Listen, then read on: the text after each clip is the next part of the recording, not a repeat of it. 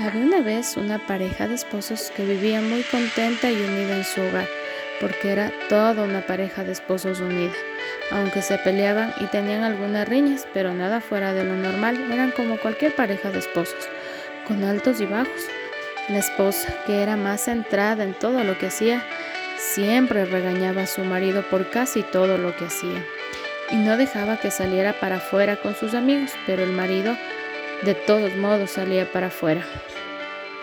Hasta que un día la esposa, cansada de que su esposo saliera, saliera y saliera y no se quedara dentro, le dijo que le iba a botar de la casa para afuera porque las riñas seguían y seguían.